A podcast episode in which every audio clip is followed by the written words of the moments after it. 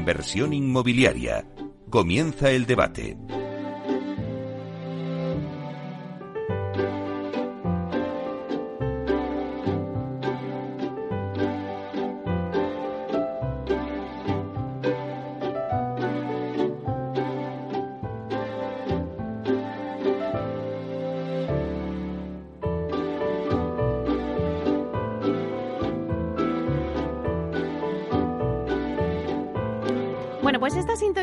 Escuchamos nos anuncia el tiempo del debate y hoy vamos a hablar de financiación verde.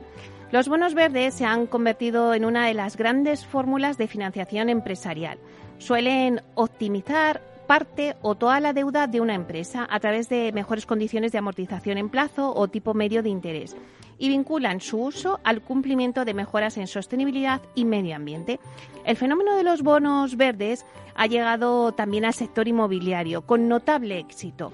Por ejemplo, eh, tenemos aquí en esta mesa de mate tres empresas que han utilizado bonos verdes. Por un lado está la Socimilar España, que ha cerrado dos emisiones de bonos verdes por 700 millones de euros, con una sobresuscripción de cinco veces lo conseguido. Luego también está Vía Célere, que emitió el primer bono verde de una promotora residencial en el mercado europeo en el pasado mes de marzo, por valor de 300 millones, con la finalidad de financiar la construcción de edificios residenciales energéticamente eficientes. Y también está con nosotros Neynor Homes, que en abril de este año lanzó la primera emisión de un bono verde de una promotora cotizada en Europa, con un bono de también de 300 millones y que obtuvo una buena acogida por el mercado con una demanda de 1.500 millones que supone también una sobresuscripción de cinco veces la oferta de emisión.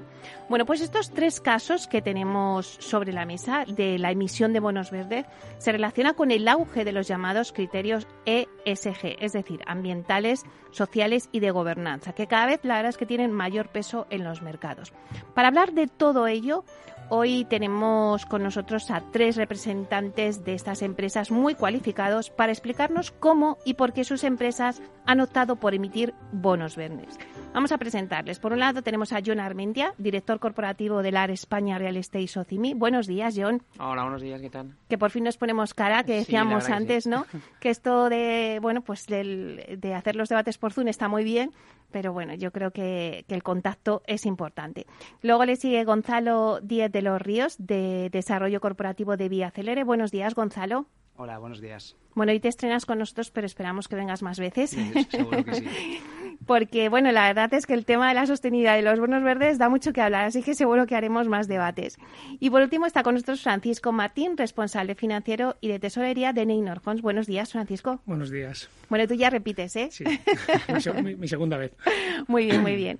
Bueno, pues si os parece, mm, vamos a contarles un poquito al oyente, porque todos los que estáis aquí en esta mesa habéis utilizado financiación verde contarnos un poco cada uno vuestro caso, cómo se ha desarrollado y cuál ha sido el resultado final. Empezamos contigo, John. Perfecto, muy bien. Antes nada, agradecerte el estar aquí. La verdad que es un placer volver a, participar en, tu programa y ya lo que decías, ¿no? Un poco vernos eh, la cara aquí presencialmente. Yo, antes de empezar, yo creo que es importante, o sea, estamos aquí tres compañías que representan el sector inmobiliario, pero por contextualizar, igual a mí es algo más diferente, ¿no? A, las otras dos, que es la de España, ¿no? La de España es una SOCIMI especializada en, centros comerciales, la única especializada en el mercado continuo, que tenemos eh, 14 centros comerciales y parques de medianas, eh, muy dominantes en sus áreas de influencia, eh, con un buen funcionamiento y que están distribuidos a lo largo de toda la, geografía española y con un modelo muy sólido y muy predecible en cuanto a los ingresos recurrentes. Incluso hemos mantenido también en este periodo de COVID, habiendo mantenido una ocupación de nuestro portfolio de un 95%. Eh, en cuanto a la gestión del día a día, somos como muy rigurosos en temas de financiación, ¿no? Hemos mantenido niveles de liquidez muy altos que hemos incrementado en este periodo de COVID, ¿no? Un poco por, por la situación que teníamos y hemos mantenido también niveles de apalancamiento de en torno al 40% del total de activos, luego bastante bastante moderado y también muy eh, pendientes de la rentabilidad por dividendo de nuestro accionista, ¿no? Es también un tema clave y que en un año complicado, bueno, pues en mayo de este año pudimos distribuir eh, un 7% ¿no? de rentabilidad por dividendo, que es una de las más altas del mercado continuo. Tras esta un poco puesta en escena para, para ver qué es la de España, nosotros lo que hicimos fue a principios de este año, en enero, empezar a trabajar en esta refinanciación. ¿Qué objetivo teníamos? Refinanciar los vencimientos que teníamos en 2022, febrero y marzo de 2022, y potencialmente, si las cosas funcionaban, hacerlo también en, pues cubrir también los vencimientos de 2023. Empezamos a trabajar, pues supongo que como mis colegas, con las agencias de rating, de cara a, transmitirles cuál es la posición de la compañía, qué nos dedicamos, nuestras fortalezas. Eh, trabajamos con, con, todas ellas.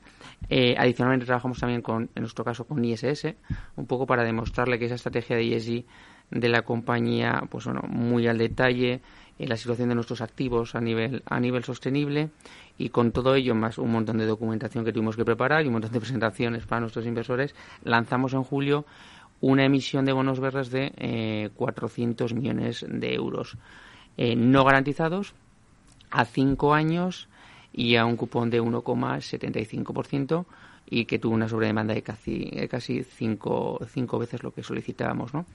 Eh, bueno, nuestra idea, habíamos cumplido el objetivo inicial que teníamos en enero, pero lo que vimos desde la emisión del mismo en las siguientes semanas fue que eh, cotizaba en el mercado secundario, a, pasó de 1,75 a 1,30. O sea, había mejorado casi un 30% la rentabilidad.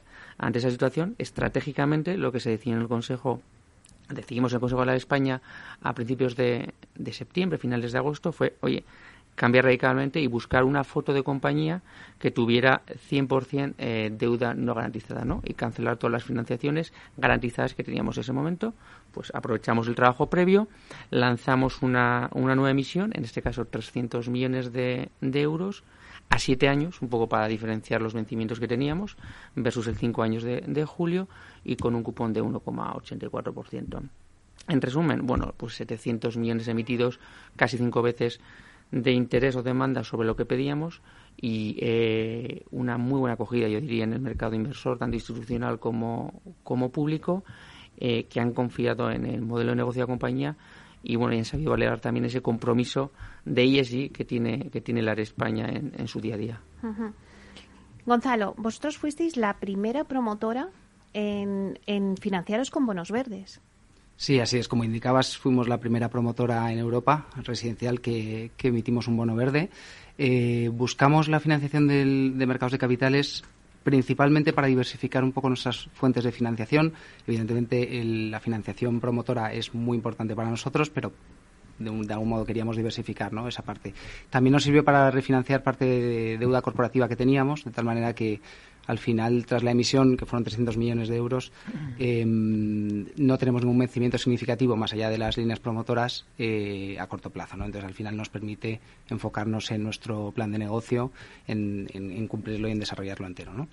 Em, Tuvimos también una, una gran demanda eh, de los títulos, tuvimos cuatro veces hasta, hasta 1.200 millones de euros y, eso nos permitió también bajar el, tipo de interés con el que pensábamos salir al principio. Eh, lo, emitimos al 5,25.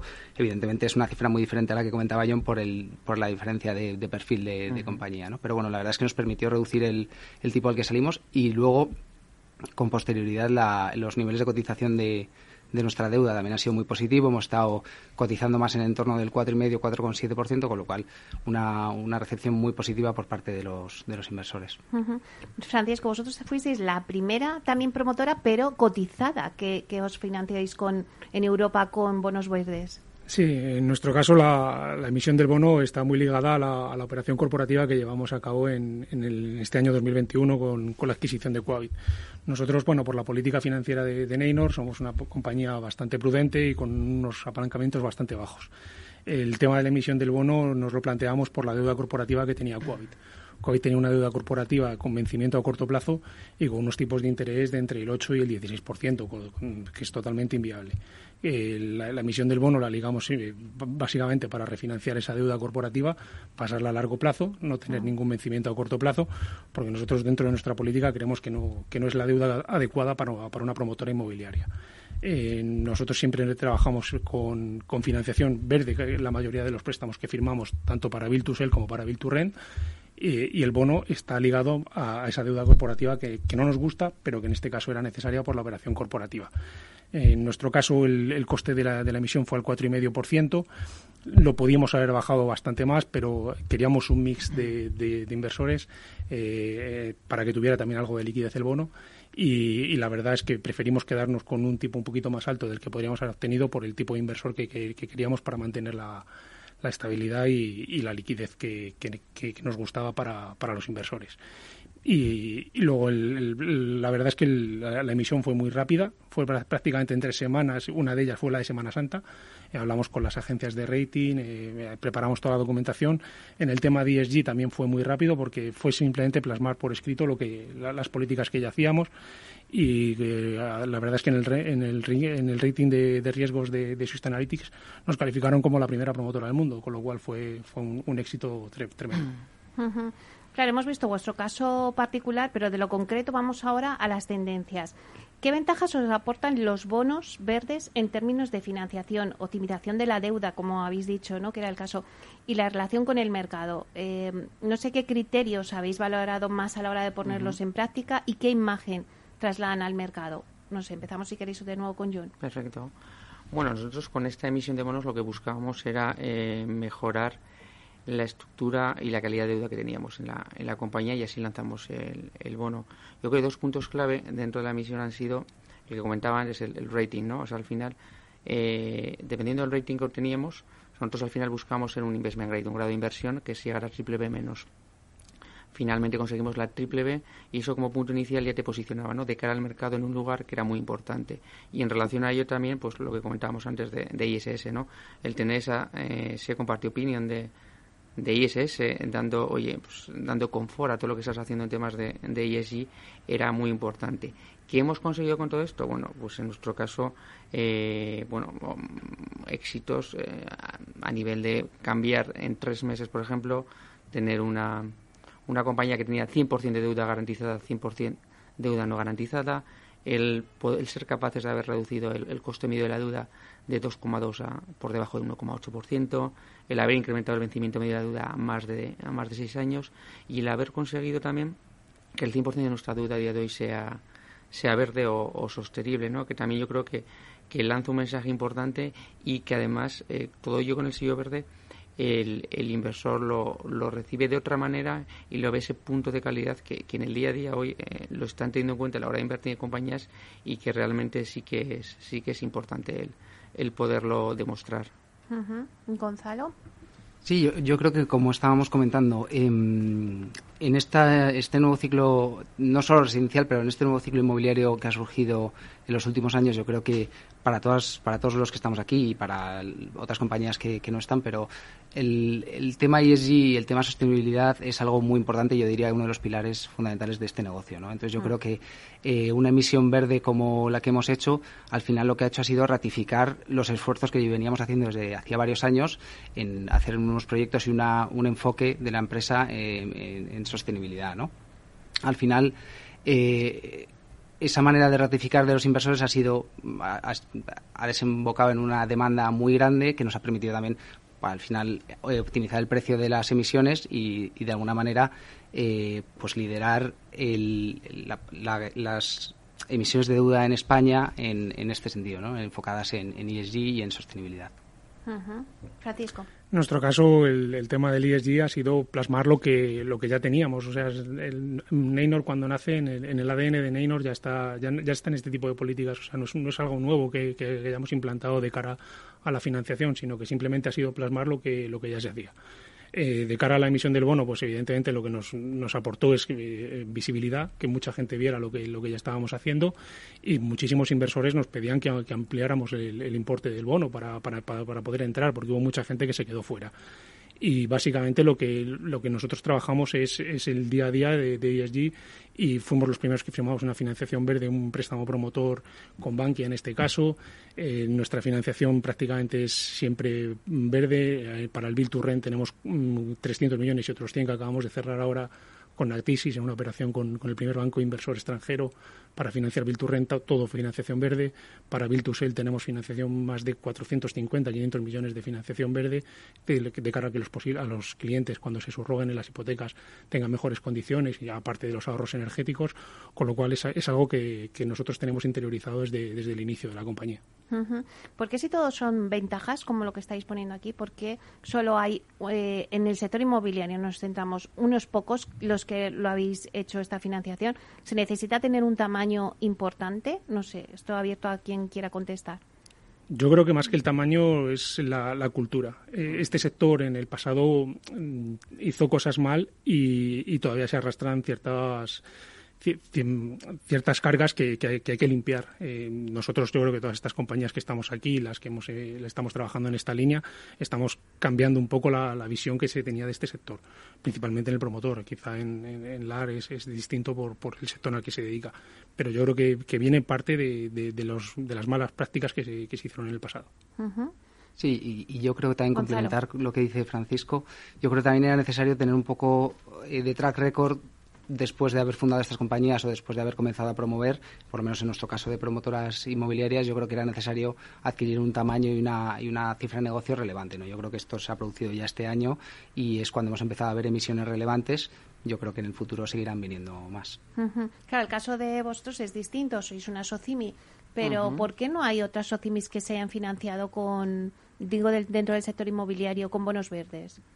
Bueno, yo creo que eso va un poco en relación a lo que comentaba eh, Paco. O sea, yo creo que tú tienes que tener internamente ese compromiso ¿no? con los temas de ESG y tenerlo como parte del ADN de la compañía. Si no es así, es complicado dar el paso y el poder llevar a cabo emisiones de, bonos verdes. Nosotros lo tuvimos claro.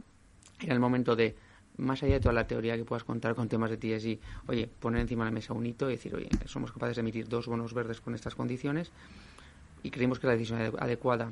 Que otras compañías lo están haciendo no, y estoy, estoy convencido de, tal y como lo hemos hecho nosotros, veremos más SOCIMIS haciéndolo en los próximos meses, en los próximos años, pero sin, sin lugar a duda. O sea que vosotros habéis abierto un poco ¿no? el pistoletazo de salida, pero la tendencia irá por ahí. Antes decías, eh, John, que, mm, que habéis lanzado dos emisiones. Vosotros habéis lanzado de momento una. Eh, ¿Habría posibilidad de seguir eh, emitiendo bonos verdes?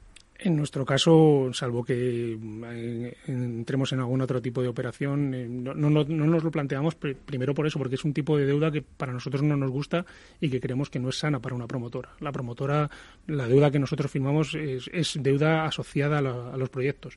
Los, los bonos tienen un vencimiento que es fijo pero una promoción eh, tienes una fecha aproximada de entrega, pero puede haber mil factores que te, que te, cambien la, entrega, con lo cual el vencimiento de nuestra deuda normalmente lo ligamos siempre a la entrega de la promoción, con lo cual es una emisión que a día de hoy no nos planteamos.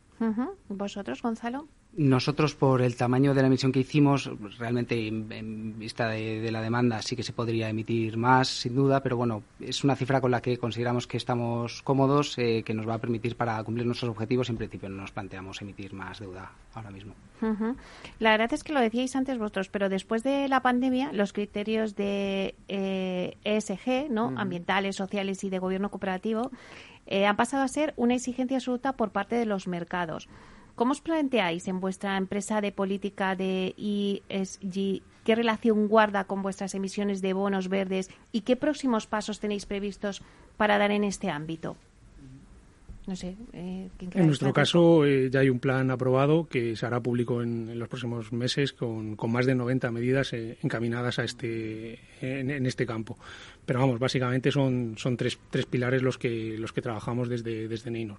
El primero es una creación de valor tanto para la compañía como para los, los, trabajadores. Por ejemplo, Neynor en, la época de COVID no, no se ha acogido a ningún ERE ni a ningún ERTE, ha mantenido todos los puestos de trabajo, tanto directos como indirectos eh, se, mantuvo toda la actividad abierta, salvo los 15 días que, se obligó por ley a, cerrar eh, la actividad, y esa es la, primera pata. La segunda pata es en, todo el tema de certificación energética. Eh, nosotros estamos trabajando para, para, que todas nuestras promociones tengan certificación energética A o, B en el, peor de los casos. Y, somos los pioneros y, los líderes en, cuanto a certificaciones BRIAM.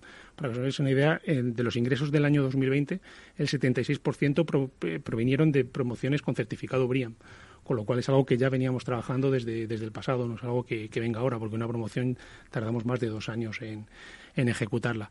Y luego, por, por otra parte, también estamos haciendo ya mediciones de, de la huella de carbono de, que, que dejamos en, en, nuestro ciclo de, de vida.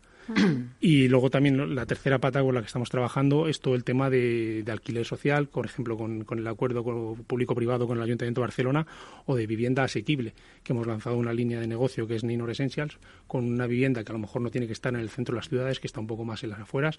Con el teletrabajo a día de, de hoy se permite que, que, que, gente pueda vivir más, más, más lejos del centro y con unos precios bastante más asequibles que una vivienda que pudiera estar en, en en, zona prime. Uh -huh. Claro, Francisco, ¿qué tipo de proyectos habéis financiado vosotros con, con, estos bonos verdes?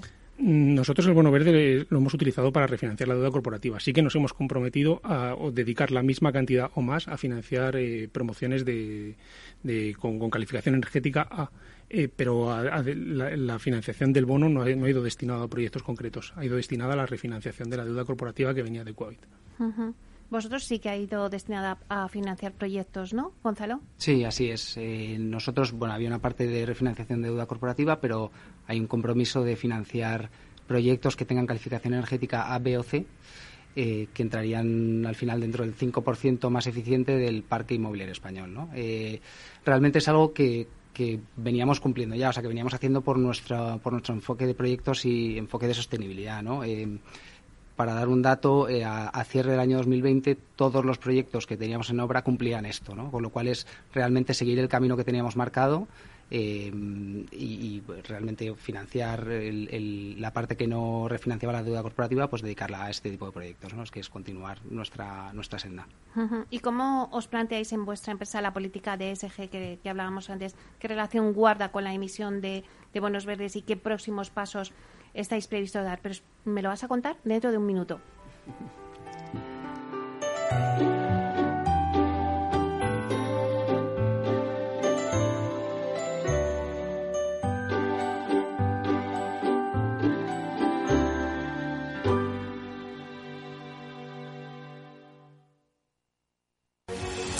Ahora es cuando el gestor lo invierte todo en renta variable. No me hagas spoilers. Renta 4 Banco presenta sus planes de pensiones de cine, los más premiados y con más estrellas del año. Además, si inviertes antes del 31 de diciembre, te bonificamos hasta el 1% de tu aportación. Entra en r4.com o en cualquiera de nuestras oficinas y descúbrelos. Renta 4 Banco, tu banco especialista en inversión. Shh. Perdón. Gestora más premiada por expansión All Fans y líder de la Liga de las Estrellas de Morningstar. Consulta las bases de la promoción en r4.com.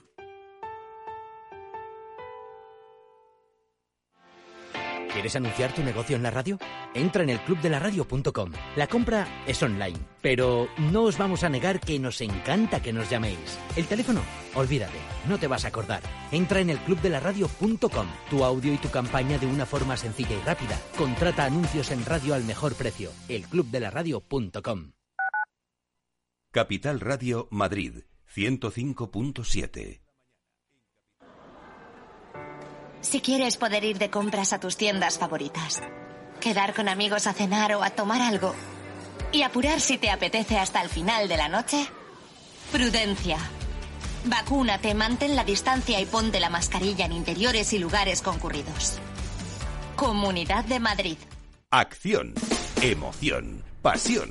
Deporte en estado puro todos los días en el balance de la mano de Paco Lloret. Entre las 8 y las ocho y media de la noche, el balance de los deportes en Capital Radio. ¿Cuántas veces has escuchado eso de... Abrígate, que vas a coger frío? Sabes que las abuelas siempre llevan razón. Esta vez hazles caso y abrígate. Pero sobre todo abriga tu instalación de agua para protegerla contra las heladas. La prevención es la clave. Abriga tu agua. Descubre cómo en canal de. Disfruta de la mejor cocina gallega en Montes de Galicia. Todo un clásico moderno en el barrio de Salamanca. Disfruta de la variada dieta atlántica, de las mejores carnes y pescados tratados con respeto y transparencia y regados con una de las mejores bodegas de la zona. En grupo, en familia o en pareja, Montes de Galicia te ofrece el espacio perfecto en cada ocasión. Hornos San Onofre. Somos pasteleros y eso nos gusta. Utilizamos materias primas que nos hacen disfrutar y elaboramos todos nuestros productos de forma artesanal, sin sucedáneos, ni margarinas, ni grasas trans. Sabemos que las cosas buenas son importantes. Con el hashtag buscamos gente dulce. Hornos San Onofre, calle San Onofre 3, teléfono 91 532 9060 y calle Hernani 7, teléfono 91 554 3396. También nos encontrarás en el mercado de San Miguel, 3 www.pasteleriasanonofre.com.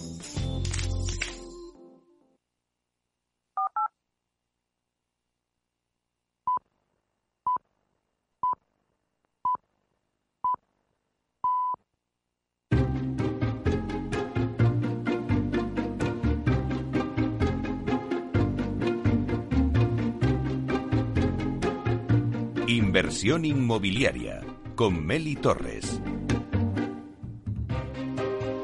Bueno, pues seguimos con nuestro debate hoy que tenemos sobre financiación verde, financiación sostenible, sobre los bonos verdes que se han convertido en una de las grandes fórmulas de financiación empresarial. Y voy a hacer un repaso rápido eh, a las personas que tenemos eh, en la mesa. Está con nosotros Francisco Martín, responsable financiero y de tesorería de Neynor Homes, Gonzalo Díez de los Ríos, que es de desarrollo corporativo de Vía Célere, y John Armentia, que es director corporativo del ARE España Real Estate Socini. Nos habíamos quedado contigo, Gonzalo. Era un poco ver, em, bueno, pues que al final, después de la pandemia, los criterios de ESG, o sea, de ESG ambientales, sociales y de gobierno corporativo, han pasado a ser una exigencia absoluta por parte de los mercados. Mm, eh, os estaba preguntando en la mesa cómo os planteáis en vuestra empresa, en este caso en Vía Acelere, la política de ESG, qué relación guarda con vuestras emisiones de bonos verdes y qué próximos pasos tenéis previstos dar en este ámbito. Bueno, como dices, eh, el, tema ESG era algo, una tendencia que veíamos en los últimos años y que a raíz de la pandemia eh, se ha acelerado muchísimo. ¿no? Yo creo que eh, la responsabilidad del sector inmobiliario español en general, tanto residencial, promoción residencial como patrimonialista, es muy relevante aquí y tenemos que, ser como la punta de lanza del ESG a nivel nacional. Yo creo que todas las promotoras, como decía antes, las promotoras nuevas, eh, lo estamos, estamos muy enfocados en, ello y, yo creo que nuestra responsabilidad no, no se debe concentrar solo a nivel de eficiencia energética de los, de los edificios, que a lo mejor es como la métrica más típica de medir, sino tenemos que ir más allá, como decía antes Francisco, la huella de carbono, ver cómo impacta toda nuestra actividad en, la sociedad. Incluso un paso más atrás a, nivel promoción eh, desarrollo urbanístico yo creo que tenemos que ser eh, muy responsables y, crear ciudades que mejoren la vida de las personas. ¿no? Yo creo que eso eh, tiene que ser una parte fundamental también de, nuestro enfoque ESG. John. Bueno, yo diría, eh, más que ya después de la pandemia, que previamente a la pandemia ya era un must. O sea, que realmente todos los temas de ESG habían pasado a ser claves. O sea, yo comparo un poco desde 2014, que es cuando salimos a bolsa, hasta 2020, 2019, un poco cómo iba evolucionando. Y la verdad, o sea, en 2014 tenías una reunión con un inversor y no te hacía ni una sola pregunta de temas de ESG y hemos pasado desde hace dos años a hacer nosotros que no somos una IBEX 35, ¿no? Estamos en mercado continuo pero no llegamos a ese nivel, a hacer días de roadshows con sesenta y pico inversores hablando solo de temas de, de. O lo ves también, eh, bueno, pues en inversores que si no tienes un rating de ESG ya no pueden invertir en tu compañía, ¿no? O sea, cómo se va limitando. O, yo que sé, en 2014 venía un inversor que tenía 10 fondos y te decía, de los 10, uno eh, es verde. A día de hoy ese uno se ha convertido en 6 de 10 y estoy, convertido que, estoy convencido que dentro de unos años ese 6 acabará siendo 10 de 10, ¿no? Nosotros que hemos hecho en la España, pues yo creo que afortunadamente dentro de nuestro consejo eh, teníamos un mix de nacionales y extranjeros. Y en este caso, eh, España estamos un poquito por detrás ¿no? que otros países y empujando un poco por esos consejeros extranjeros, lanzamos ya desde 2014 pues un plan de gobierno corporativo, eh, pues todas las políticas, manuales, procedimientos, entre ellas está la política de, de ESG o sostenibilidad, que, lleva de la mano un plan director de, de ESG ya desde 2015, ¿no? que hemos ido actualizando y revisando año a año y que está basado principalmente en mejora continua año a año y no solo quedarnos en la teoría, ¿no? Un tema importante yo creo que es de cada inversor, ¿no? En temas de ESG tú puedes contar un montón de cosas, todo lo que haces, tal, tu teoría, tu estrategia, pero al final el inversor necesita que lo aterrices, que lo aterrices en hechos, que lo aterrices en cifras, ah. porque si no, no lo entiende. Estas dos emisiones de bonos, pues son un ejemplo. Oye, pues al final el ver, oye, que, tienes un, compromiso ESG y que lo estás plasmando con esas emisiones. O el tener, pues nosotros el 90 y pico por ciento de nuestros activos certificados con BRIAM.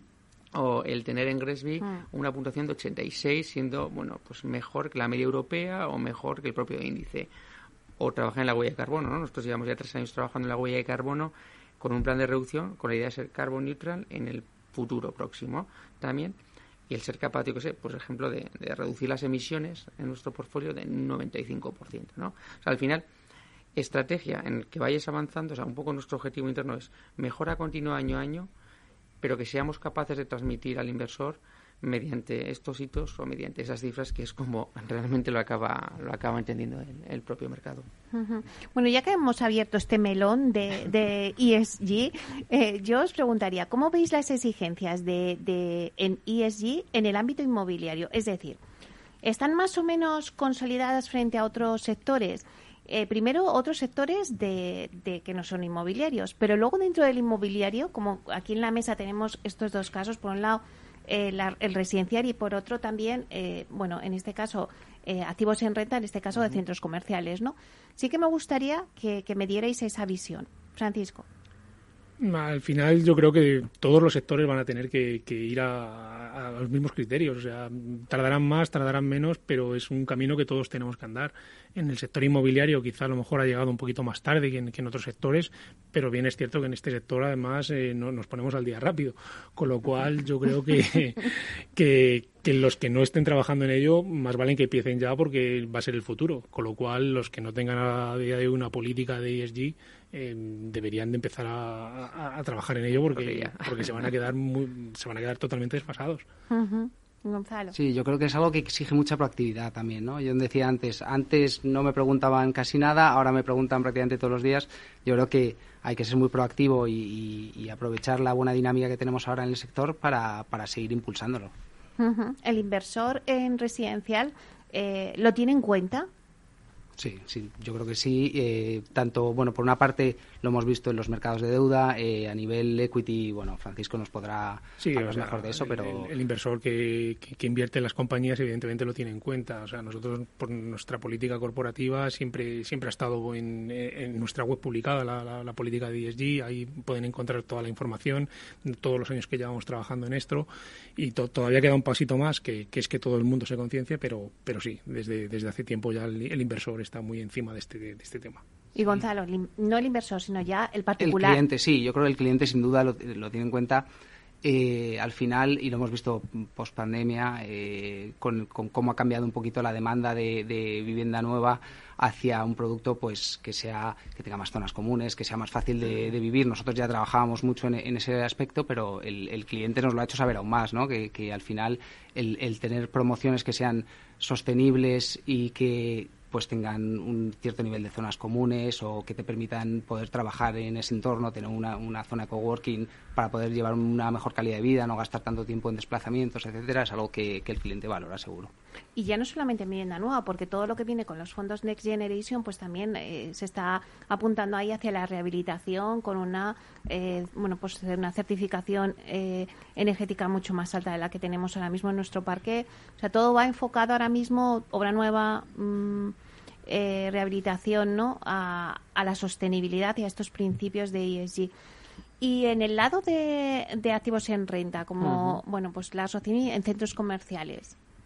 Bueno, nosotros yo, creo que lo vemos desde los dos puntos de vista, ¿no? A nivel inversor, claramente, y sí que es cierto que, así como antiguamente a la hora de, analizar una nueva inversión, eh, los criterios claves eran rentabilidad y riesgo, yo creo que ahora a día de hoy están la rentabilidad, el riesgo y el impacto que tiene. Si ha pasado a ser algo que está en el día a día, ¿no? También del, del inversor.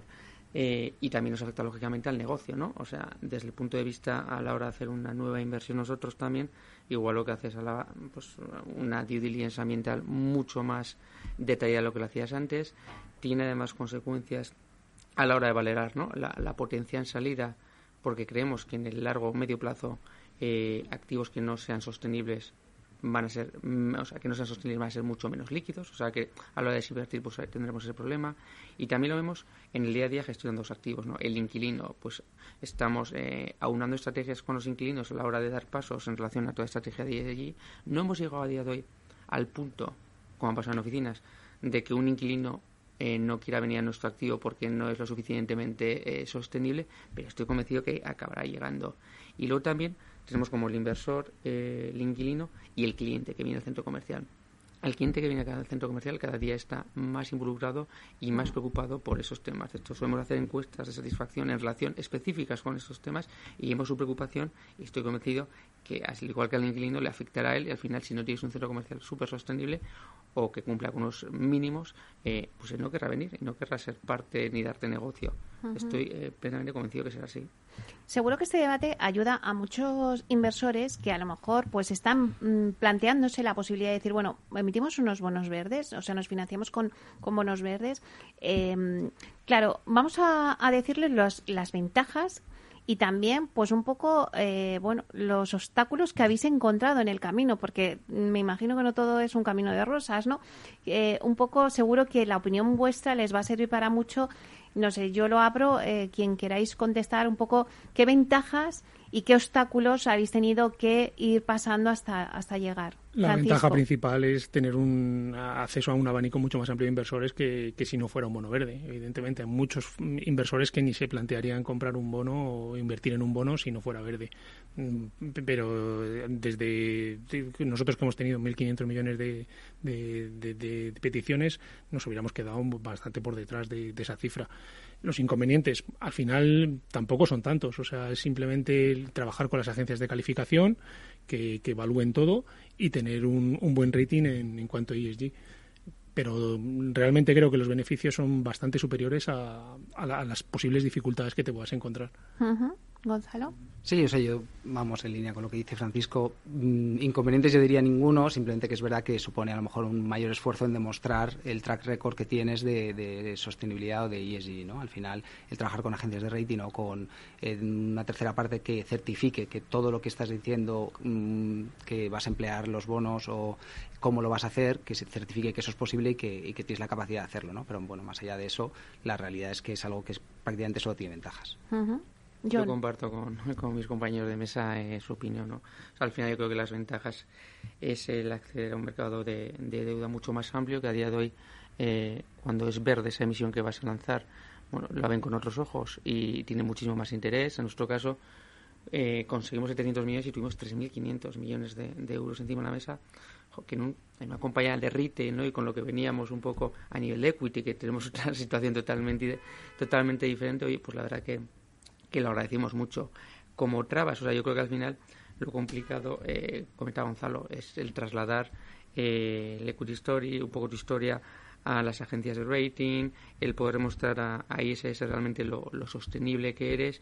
Y bueno, al final son meses de mucha documentación, mucha, mucha presentación de cada inversor, o sea, trabajar mucho eh, a un alto nivel, pero bueno, que tiene el premio de esta emisión que al final compensa con creces todo lo que todos los esfuerzos previos a, la emisión. O sea que el 2021 podríamos decir que ha sido eh, el año en el que eh, bueno se consolida la financiación verde, porque hasta entonces no se había hecho. ¿Y por qué ha sido en el 2021? No sé si 2021 yo creo que ha sido el año de los bonos verdes, pero financiación verde sí que teníamos. O sea, nosotros ya, como te comentaba antes, teníamos préstamos promotores firmados con entidades desde 2018. O sea, nosotros no es una cosa que, sea nueva, sino que para nosotros ha sido el, el bono, pero no la financiación verde. Eh, y en nuestra política, en nuestro ADN ya, ya estaba todo esto. De hecho, también para, la, para el Build to Rent, que, nosotros tenemos eh, ya varios edificios eh, finalizados en Build to Rent, es una, es, es, un, es una cosa que nosotros ya lo, veíamos venir desde, desde hace tiempo. Eh, por ejemplo, en, el último edificio que, que, hemos entregado en Málaga teníamos hasta car para los inquilinos de, de, la, del edificio que, entren allí. O sea, no, no, es algo nuevo, es algo que quizás se está poniendo más, más de visibilidad este año, pero no es nuevo. O sea, que lo voy a rectificar y el titular sería el 2021, año de los bonos verdes yo creo que es una, una, ventana, se ha abierto una ventana por el exceso de liquidez que podía haber en los mercados y, lo hemos aprovechado yo creo todos. Pero la financiación verde ya, ya, venía de más atrás. Ya venía, pero yo creo que cada vez se va incrementando más, ¿no? O sea, al final hablas con las entidades financieras, aparte dejando a un lado el mercado de deuda, y cada vez, oye, sí que intentan un poco dar pasos de cara a dar eh, financiaciones verdes, sostenibles. De hecho, nosotros nos encontramos con, con, bancos que solo entran en ciertos proyectos si tienen una calificación energética A o E. O sea, ni siquiera se plantean entrar en una calificación energética inferior. O que te ponen además eh, premios. O sea, te dan la zanahoria en el caso de que tú seas capaz de mejorar Más la, que a nosotros, la a calificación. Los, a los compradores, a los compradores sí que les bonifican en los, en los tipos eh, de interés cuando, cuando subrogan eh, si proviene de una financiación verde porque la, porque la promoción tiene una calificación energética buena. Eso es importante, sí. Yo creo que tiene es, importante que el, que el cliente también vea repercutido ¿no? en el precio final que pague de hipoteca eh, ese enfoque verde de las promotoras. ¿no? Yo creo que es un buen aliciente para nosotros. O sea, yo creo que es verdad que antes eh, estaba ya la financiación promotora eh, verde, proyecto a proyecto, a lo mejor, pero sí que también es importante que, que un gran número de inversores te digan, toma, tienes 300 millones y confiamos en que lo vas a poder emplear en proyectos sostenibles. ¿no? Yo creo que eso es un, un paso importante para nosotros.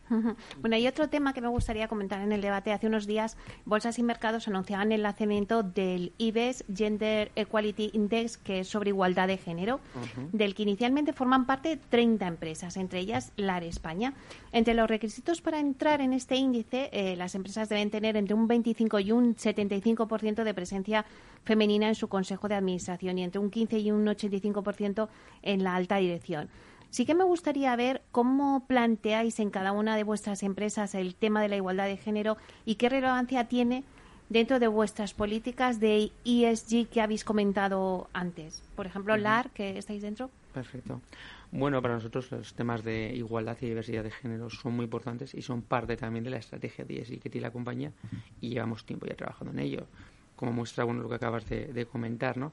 O sea, que LAR España es una de las 30 compañías que forman parte de ese índice, pues la verdad que nos posiciona en muy buen lugar y dice mucho que igual la línea o lo que veníamos haciendo años anteriores pues iba por, por el buen por el buen camino.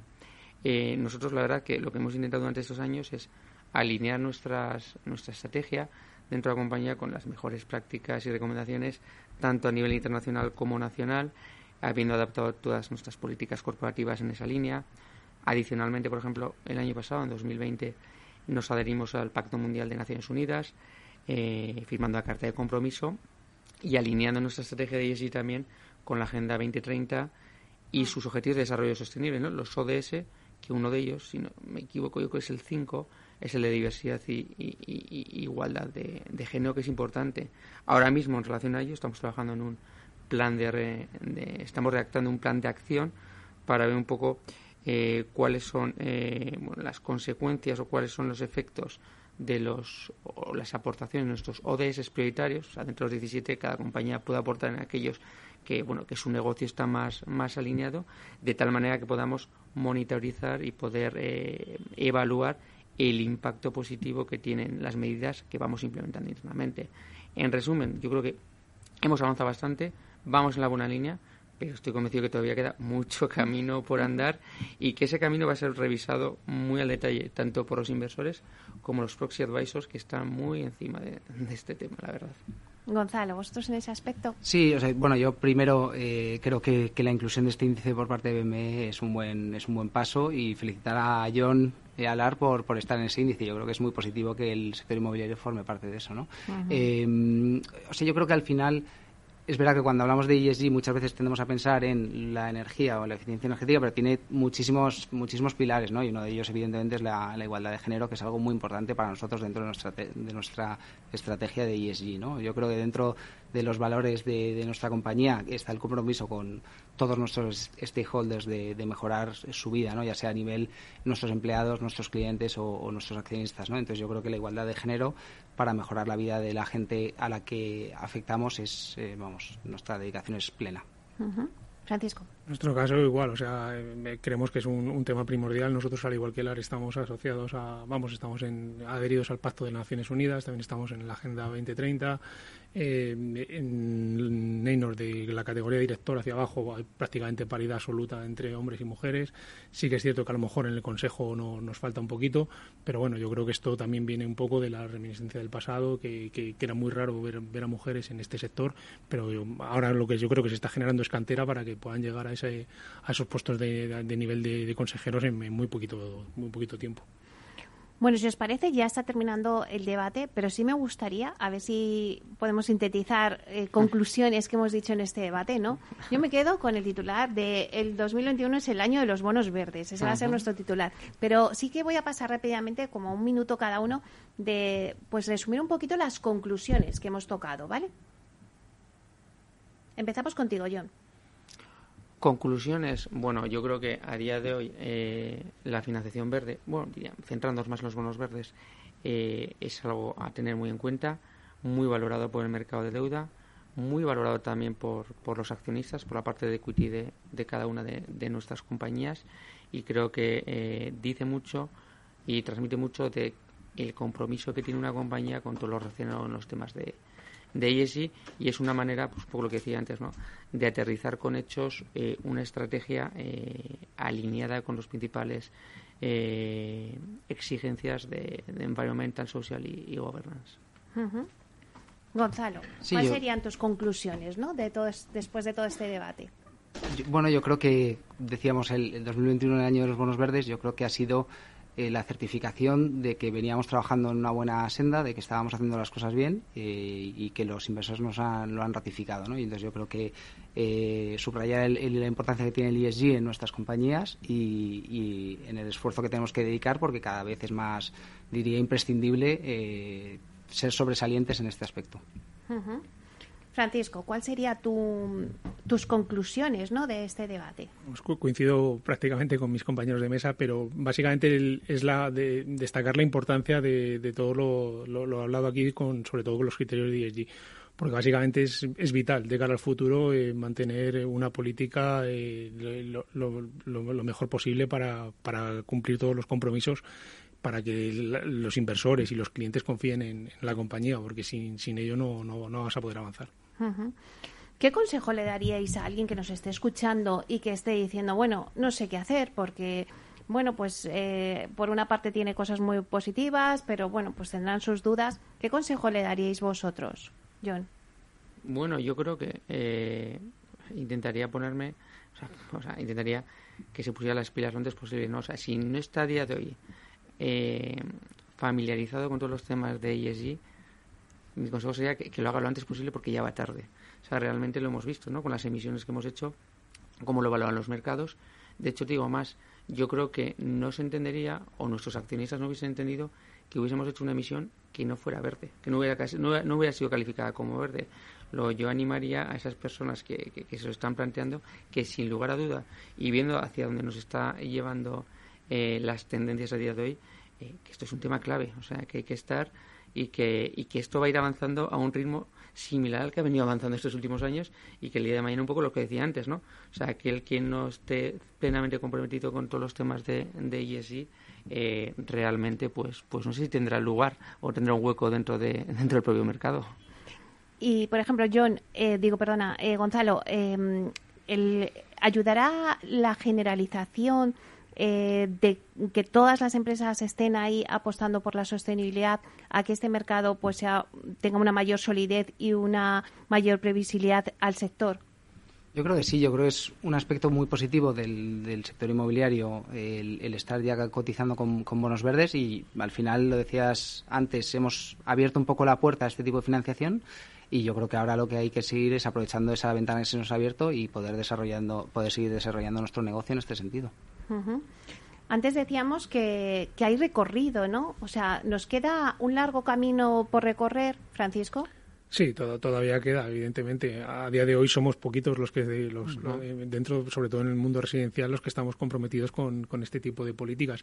Pero es que el que no se comprometa al final se va a quedar fuera y no le queda más remedio que, que, que, llegar a esto. Y yo lo que les diría es que valoren pros y contras, porque evidentemente les va a salir mucho más rentable entrar en, en, en todo este tema medioambiental, de políticas ESG, porque si no, no, van a tener lugar. Uh. Bueno, yo no sé si me ha quedado algo en el tintero que no hayamos tocado, eh, John, o Gonzalo, o Francisco. bueno, yo creo que hemos cubierto, ¿no? Prácticamente todo. Igual como punto adicional, eh, sí que creo que punto pendiente no a resolver igual por nosotros, los que estamos aquí en esta mesa, pero sí que creo que es importante de cara al futuro, o sea, aquí estamos hablando de nuestro sector, ¿no? Y dentro de nuestro sector, pues la parte más de promotora y más la, la de activo en, en, en renta. Sí que, eh, de alguna manera, trasladar al mercado comparabilidad entre los diferentes sectores. ¿no? Yo creo que cada uno hacemos nuestro trabajo de ESG, eh, cada uno un poco poniendo encima de mesa los principales valores, pero creo que es complicado a día de hoy para el, para el inversor comparar el día a día de ESG o de temas no financieros de una empresa de real estate con una que no es de real estate. Sí que es cierto que en nuestro sector se trabaja, pues por ejemplo, con EPRA de cara a homogeneizar todo, pero he hecho un poco en falta que a nivel global un inversor pueda comparar diferentes sectores, ¿no? O sea, ¿por qué invertir en Repsol y no en la España? ¿O por qué invertir en la España y no en Telefónica? un poco por el performance que tengan en temas de, de ESG. Creo que a día de hoy es un tema a, solventar desde mi punto de vista. Gonzalo, asientes con la cabeza, ¿estás de acuerdo? Yo, yo, creo que, y además lo estamos viendo con las agencias de rating, que poco a poco también están metiéndose en, en, temas de, de, de rating enfocado en ESG, o sea, ya dejando de lado el instrumento o, la, o el emisor, pero ya enfocado puramente en el performance ESG, con lo cual yo creo que es un gap que poco a poco se está cerrando, pero evidentemente falta, falta un trabajo por hacer. Francisco, también piensas igual. coincido con ellos, porque al final eh, este sector sí que es cierto que, que, a lo mejor nuestro ciclo de vida del producto es mucho más largo que a lo mejor en otros sectores y es más difícil de, de ver o de, o de valorar por toda la cadena de suministros, toda la cadena de valor, pero, por ejemplo, nosotros en nuestros contratos con todos los proveedores incluimos una cláusula de ESG, con lo cual es algo que, nosotros a lo mejor también tenemos que promoverlo como, como en este caso nosotros hacemos con todos nuestros proveedores. Que aquel que, no cumpla los criterios de ESG no podrá trabajar con nosotros. Bueno, está claro que se tienen que subir a este carro porque este tren pasa y hay que subirse. Ya está en marcha. ya está, en marcha. Bueno, pues muchísimas gracias por este debate. La verdad es que ha sido un placer. Hemos aprendido mucho hoy en, del tema de los bonos verdes. Eh, muchísimos, voy a despedir. Muchísimas gracias, John Armentia, director corporativo de la España Real Estate Socimi. Gracias por estar aquí. Un placer, Meli. Muchísimas gracias. También a Gonzalo Díez de los Ríos, que él ocupa el cargo de desarrollo corporativo de Vía Célere. Muchísimas gracias, Gonzalo. Muchas gracias a vosotros y encantado de estar aquí. Espero que se te haya pasado rápido. Volando. bueno, eso quiere decir que tienes que venir otro día. Y también gracias a Francisco Martín, responsable financiero y de tesorería de Neynor Homes. Gracias, Francisco. Gracias a vosotros, siempre. Un placer estar aquí. Pues nada, yo encantada de que podamos seguir debatiendo sobre este tema, que yo creo que va a dar mucho que hablar, como habéis dicho. Estamos, eh, nos hemos subido al tren, pero bueno, a ir para el rato. Pues muchísimas gracias. Y a ustedes, señores y señoras que nos escuchan al otro lado de las ondas, gracias por estar ahí y compartir este espacio con nosotros. Gracias también de parte del equipo que hace posible este espacio, de Miki Garay en la realización técnica y de quien les habla, Meli Torres. Les esperamos mañana viernes de 12 a 1 con debates especializados en inversión inmobiliaria y hasta entonces que sean felices.